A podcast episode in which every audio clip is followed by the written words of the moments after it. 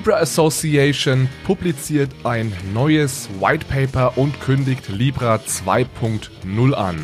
Welches die wichtigsten Änderungen sind und was diese Änderungen für das Libra-Projekt bedeuten, darum geht es in der heutigen Episode von Bitcoin, Fiat und Rock'n'Roll.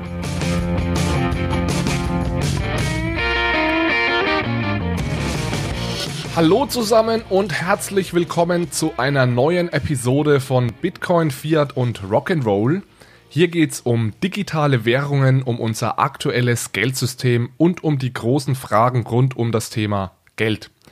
Eigentlich war heute der vierte und letzte Teil unserer Bargeldreihe geplant, aber dann hat uns die Libra Association einen Strich durch die Rechnung gemacht, denn am Donnerstag, den 16. April, hat die Libra Association Libra 2.0 vorgestellt. Es wurde also ein neues White Paper publiziert, in dem eine überarbeitete Version des Libra-Projekts vorgestellt wurde. Und da wir hier ja der selbsternannte deutsche Libra-Podcast Nummer 1 sind, muss heute natürlich eine Episode zum Thema Libra erscheinen. Die, die schon länger dabei sind, wissen, dass dieser Podcast fast zeitgleich mit, den erst, mit dem ersten Libra White Paper erschienen ist, beziehungsweise begonnen hat. Und deswegen war der Fokus hier am Anfang sehr stark auf dem Thema Libra. Ich glaube, die ersten sechs bis sieben Episoden waren alle ausschließlich zum Thema Libra. Und diese alten Episoden sind auch heute noch valide, ja, denn das, das aktuelle White Paper baut natürlich auf dieser Grundidee vom Juni letzten Jahres auf. Das heißt, das Libra-Projekt basiert immer noch auf drei Grundpfeilern. Es gibt die Libra Blockchain, die Libra Association und die Libra Reserve. Ich werde heute mal versuchen, die wichtigsten Änderungen von Libra 2.0 zusammenzufassen und ich will mich auch mal an einer ersten Einordnung versuchen und einige interessante Gedanken mit euch teilen, die mir beim Lesen des White Papers gekommen sind.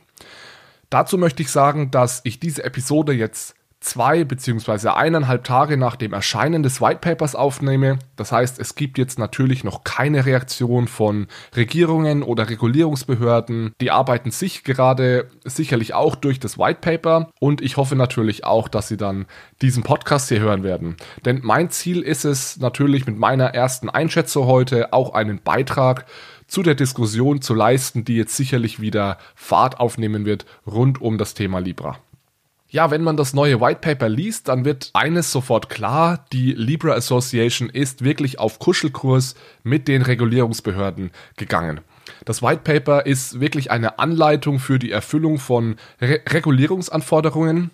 Libra 1.0, also die Idee vom letzten Juni, das war wirklich zu 100 Prozent ausgerichtet auf die beiden Hauptziele, und zwar erstens finanzielle Inklusion und zweitens die Erleichterung von grenzüberschreitenden Zahlungen. Das waren die beiden oder sind auch immer noch die beiden Hauptziele von Libra. Bei dem neuen Libra 2.0 habe ich allerdings das Gefühl, dass man versucht hat, zwar möglichst wenig von diesen Zielen aufzugeben, aber trotzdem bestmöglich den Regulierungsbehörden entgegenzukommen. Und wir werden sehen, dass sich das teilweise leider etwas beißt. Weil man aber versucht hat, den Regulierungsbehörden so weit wie möglich entgegenzukommen, ist die Wahrscheinlichkeit, dass Libra irgendwann mal das Licht der Welt erblicken wird, deutlich gestiegen. Offiziell hält man sogar noch an dem Releaseplan Ende 2020 fest, also Libra soll, wenn es nach der Libra Association geht, sogar noch Ende diesen Jahres erscheinen.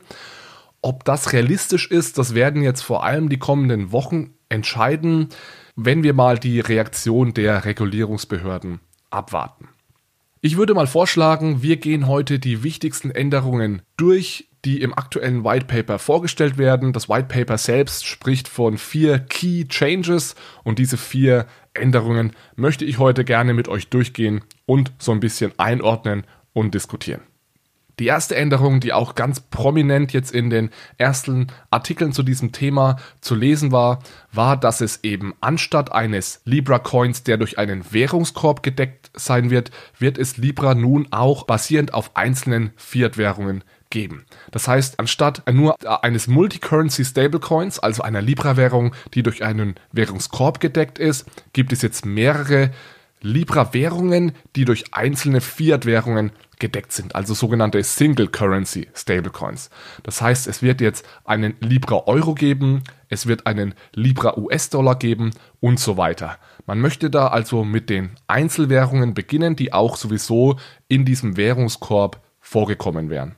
Nichtsdestotrotz, der Währungskorb selbst verschwindet nicht. Es gibt nämlich weiterhin diese in Anführungszeichen alte Libra-Währung, die auf einem Währungskorb basiert. Was sich jetzt aber von der ursprünglichen Idee unterscheidet, ist, dass dieser Währungskorb eben nicht mehr direkt aus den Fiat-Währungen besteht, sondern dieser Währungskorb wird jetzt aus den einzelnen Single Currency Libra Stablecoins gebaut. Ja, das Ganze wird mit einem Smart Contract umgesetzt, der dann die einzelnen Libra ähm, Stablecoins in einem vorgegebenen Verhältnis zusammenfügt. Ja, das hört sich eventuell etwas verwirrend an und ich glaube, dass, wenn ich mir so die ersten Medienberichte ansehe, war das auch nicht jedem klar.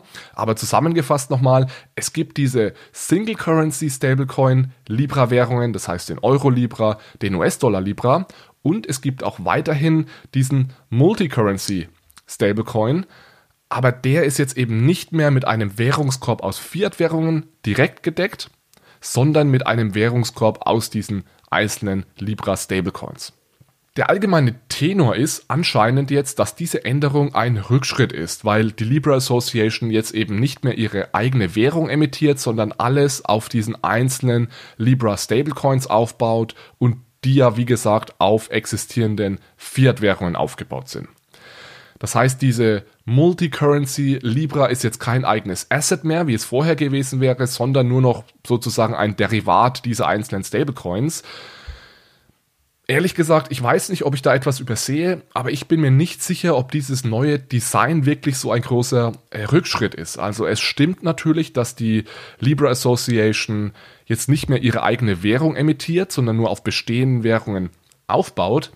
Aber das ist ja eigentlich nur von Bedeutung, wenn man auch eine eigene Geldpolitik betreiben möchte. Und das hatte die Libra Association ja nie vor. Die Libra Geldmenge hängt ja im alten sowie im neuen Konzept von der Nachfrage nach Libra Coins ab. Das heißt, mehr Nachfrage führt dazu, dass die Libra Geldmenge steigt und umgekehrt.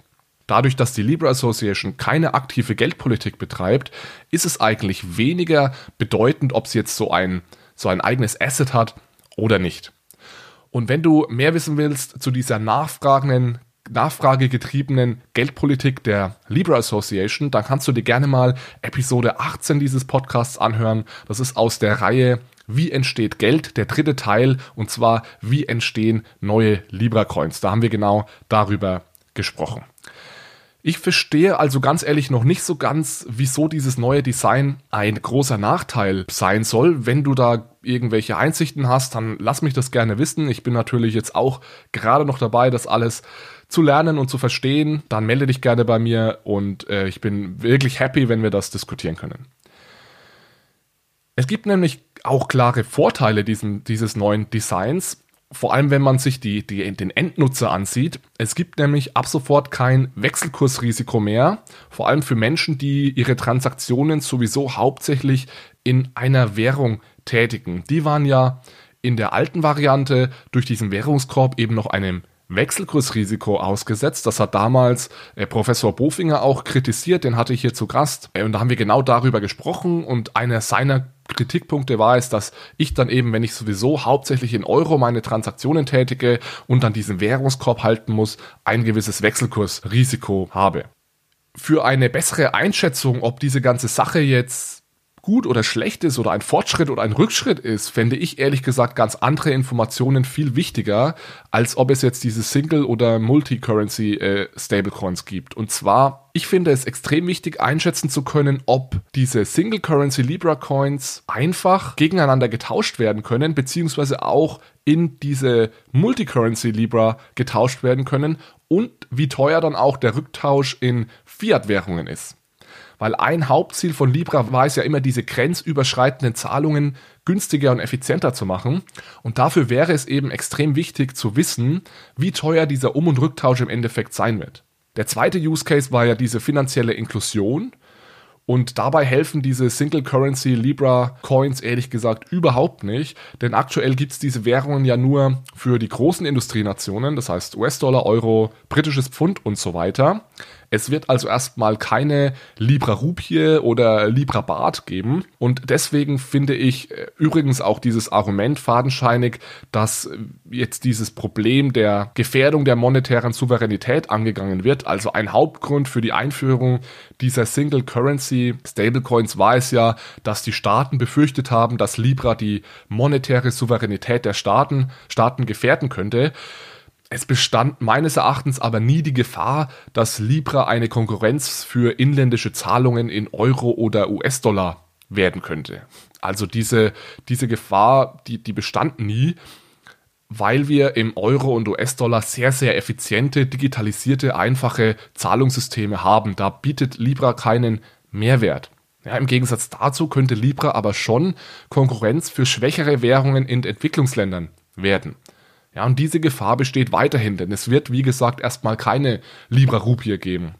Und deswegen kann es da also durchaus zu einer Substitution von schwächeren Währungen mit Libra kommen. Das heißt, dieses Problem der monetären Souveränität bestand sowieso eher für Entwicklungsländern und ist jetzt dadurch, dass es für diese Entwicklungsländer keine Single Currency Libra Coins gibt, auch nicht aus der Welt geschafft. Also nochmal ganz kurz zusammenfassend zu diesem ersten, zu dieser ersten Änderung es gibt jetzt diese Einführung der Single Currency Libra Coins, die ist positiv für Endnutzer meiner Meinung nach, da es mehr Wahlfreiheit gibt, keine Wechselkursrisiken. Auf der anderen Seite verliert die Libra Association meiner Meinung nach nur sehr wenig an Flexibilität, da man, wie gesagt, sowieso nie vorhatte, Geldpolitik zu betreiben. Die Geldmenge ist nachfragegetrieben. Und Libra ist, wie gesagt, jetzt noch genauso bedrohlich für die monetäre Souveränität von Staaten wie vorher. Dafür den, da, da Libra den US Dollar und den Euro nie bedroht hat, dafür aber eben die schwächeren Währungen, für die es immer noch keine Single Currency Libra gibt. So viel zum, zum ersten Punkt, zur ersten Änderung. Kommen wir zur zweiten Änderung.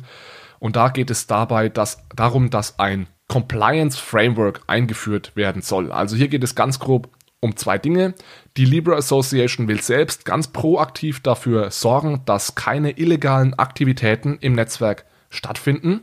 Also die Verantwortung soll nicht nur an die Wallet-Anbieter abgewälzt werden, sondern die Libra Association will selbst aktiv dafür sorgen, dass es keine illegalen Transaktionen gibt. Es soll zum Beispiel auch ein Chief Compliance Officer eingeführt werden und so weiter. Das heißt, die Libra Association im Vergleich zu, zur Libra 1.0 will jetzt viel proaktiver vorgehen und versuchen, Compliance-Vorschriften im Netzwerk einzuhalten. Der zweite Punkt ist, dass die Wallet-Anbieter in verschiedene Kategorien eingeteilt werden, die unterschiedliche Rechte und Pflichten haben. Ich will da jetzt nicht zu sehr ins Detail gehen. Grob gesagt ist es so, je besser ein Wallet-Anbieter reguliert ist und je regelmäßiger und intensiver er auch überprüft wird, desto mehr Rechte hat er. Also es gibt beispielsweise die sogenannten Designated Dealers, die sind sehr streng reguliert. Auf der anderen Seite gibt es dann am anderen Ende des Spektrums die sogenannten Unhosted Wallets. Die sind nicht zertifiziert. Für die gibt es zwar Kontrollmechanismen, aber es ist weit weniger streng. Und deswegen soll es für diese Wallets eben Transaktionslimits geben und auch Limits für den maximalen ähm, Wert an, an Balances, die, den sie halten dürfen im Libra-Netzwerk. Also hier wird so ein bisschen der, der Trade-off deutlich zwischen der Erfüllung von Regulierungsbehörden und der Erreichung der Libra-Ziele. Denn für die äh, finanzielle Inklusion ist es natürlich wichtig, dass man gerade diese unhosted Wallets nicht zu sehr einschränkt, weil natürlich vor allem in Entwicklungsländern vor allem diese unhosted Wallets vielen Menschen eben einen Zugang zum Finanzsystem ermöglichen können. Änderung Nummer drei: Die Libra Blockchain wird eine Permissioned Blockchain bleiben. Ja, wenn ihr jetzt beim letzten Punkt mit dem Compliance Framework aufmerksam zugehört habt, dann wird euch dieser dritte Punkt, diese dritte Änderung nicht überraschen, denn Libra bleibt eben permissioned. Ursprünglich war das Ziel, mittelfristig eine permissionless Blockchain zu werden. Dieses Ziel wurde jetzt aber, wie gesagt, aufgegeben. Nochmal ganz kurz, was ist der Unterschied zwischen permissioned und permissionless Blockchain? Permissionless Blockchain ist beispielsweise die Bitcoin Blockchain. Da hat jeder das Recht, daran teilzunehmen. Jeder kann ein, eine sogenannte Node einrichten, kann sich die Blockchain herunterladen, kann Transaktionen validieren und einfach am Netzwerk teilnehmen. Bei einer Permissioned Blockchain ist dieses Recht beschränkt auf einen Kreis an Institutionen oder Personen, im Fall von Libra eben äh, beschränkt auf die Mitglieder der Libra Association. Also auch hier wird wieder ein ganz starkes Zugeständnis an die Regulierungsbehörden gemacht. Es ist eben nicht möglich, diese Compliance-Anforderungen einzuhalten und gleichzeitig permissionless zu sein. Ja, es gibt, ich habe einen Forbes-Artikel gelesen, der angekündigt hat, dass das im Endeffekt die größte und wichtigste Änderung des neuen Konzeptes ist. Das stimmt, es ist meiner Meinung nach wirklich die größte Änderung, aber auf der anderen Seite war das eigentlich klar, dass das kommen wird, denn es war nicht nur technisch, technisch völlig offen, wie das funktionieren soll von permissionless auf permissioned, äh, umgekehrt von permissioned auf permissionless.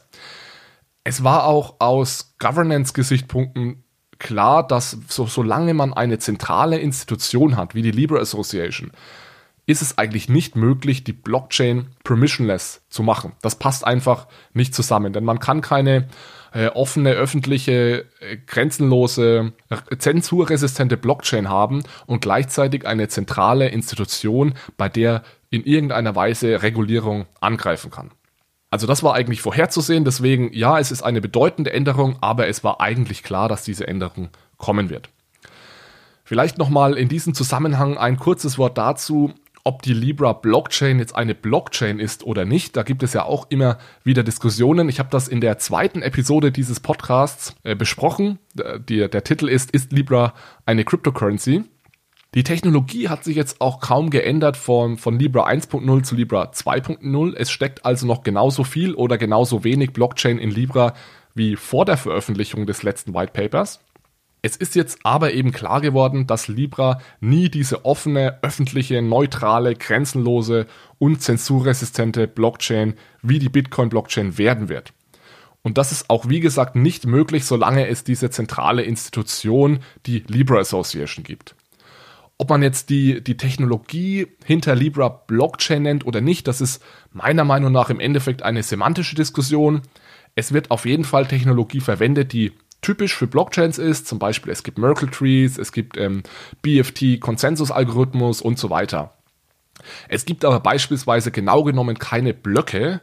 Ja, es würde auch überhaupt keinen Sinn ergeben, die Transaktionen in Blöcke zu packen, wie das bei einem äh, Proof-of-Work-Algorithmus üblich ist. Ich bin jetzt einfach kein Fan davon, darüber zu streiten, ob man dazu Blockchain sagen darf oder nicht. Denn im Endeffekt geht es ja darum, welche Eigenschaften hat diese, Te diese Technologie und dann muss jeder für sich selbst entscheiden, wie er diese Eigenschaften eben gewichtet. Und jemand, der ein Fan von Bitcoin ist, der wird ganz klar sagen, die Libra Blockchain ist extrem unattraktiv für mich, denn sie ist eben deutlich zentralisierter als die Bitcoin Blockchain. Aber man hat sich ja aus guten Gründen für dieses Design einer Permission Blockchain entschieden, denn man hat dadurch eben mehr Skalierbarkeit, ja, ein, ein größeres Transaktionsvolumen, man hat die Möglichkeit, regulatorische Anforderungen zu erfüllen, man hat durch den Stablecoin die Möglichkeit, die Stabilität der Währung zu garantieren und so weiter.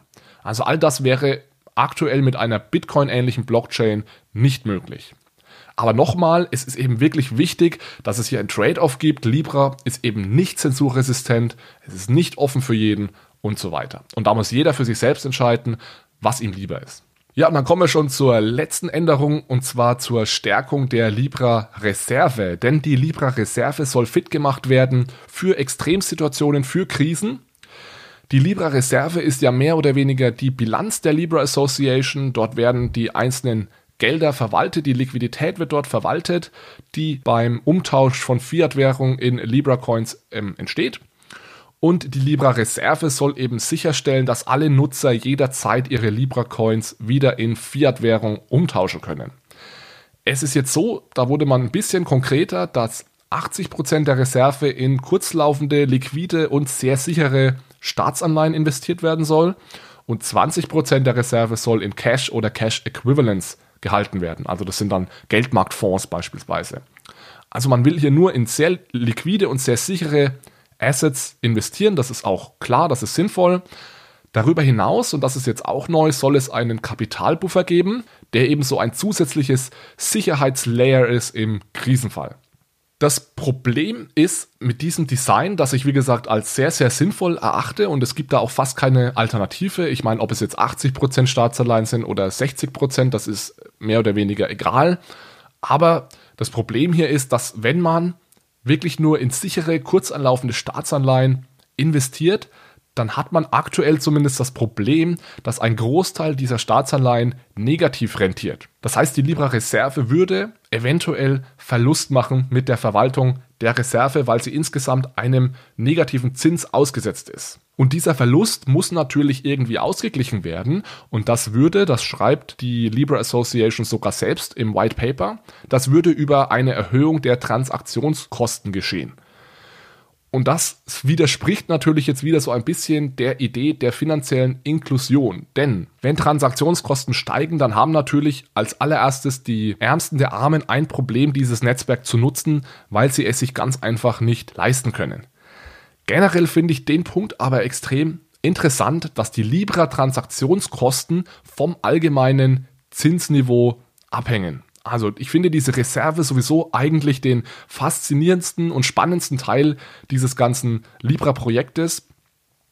Diese Reserve oder die Tatsache, dass die Libra Association eine Reserve halten muss, ist übrigens auch ein klarer Nachteil gegenüber digitalen Zentralbanks Zentralbankwährungen, denn diese Währungen werden ja direkt von der Zentralbank betrieben und deswegen muss die Zentralbank auch jetzt keine Reserve halten. Die Zentralbank ist nicht angewiesen, in irgendwelche sicheren Assets zu investieren, denn, und da kommen wir wieder zurück zum ersten Punkt, die Zentralbank hat ihr eigenes Asset, das sie emittieren kann. Ja? Die Zentralbank emittiert ihren eigenen Euro, während die Libra Association sowohl im alten als auch im neuen Konzept darauf angewiesen war, in bestehende Fiat-Währungen zu investieren.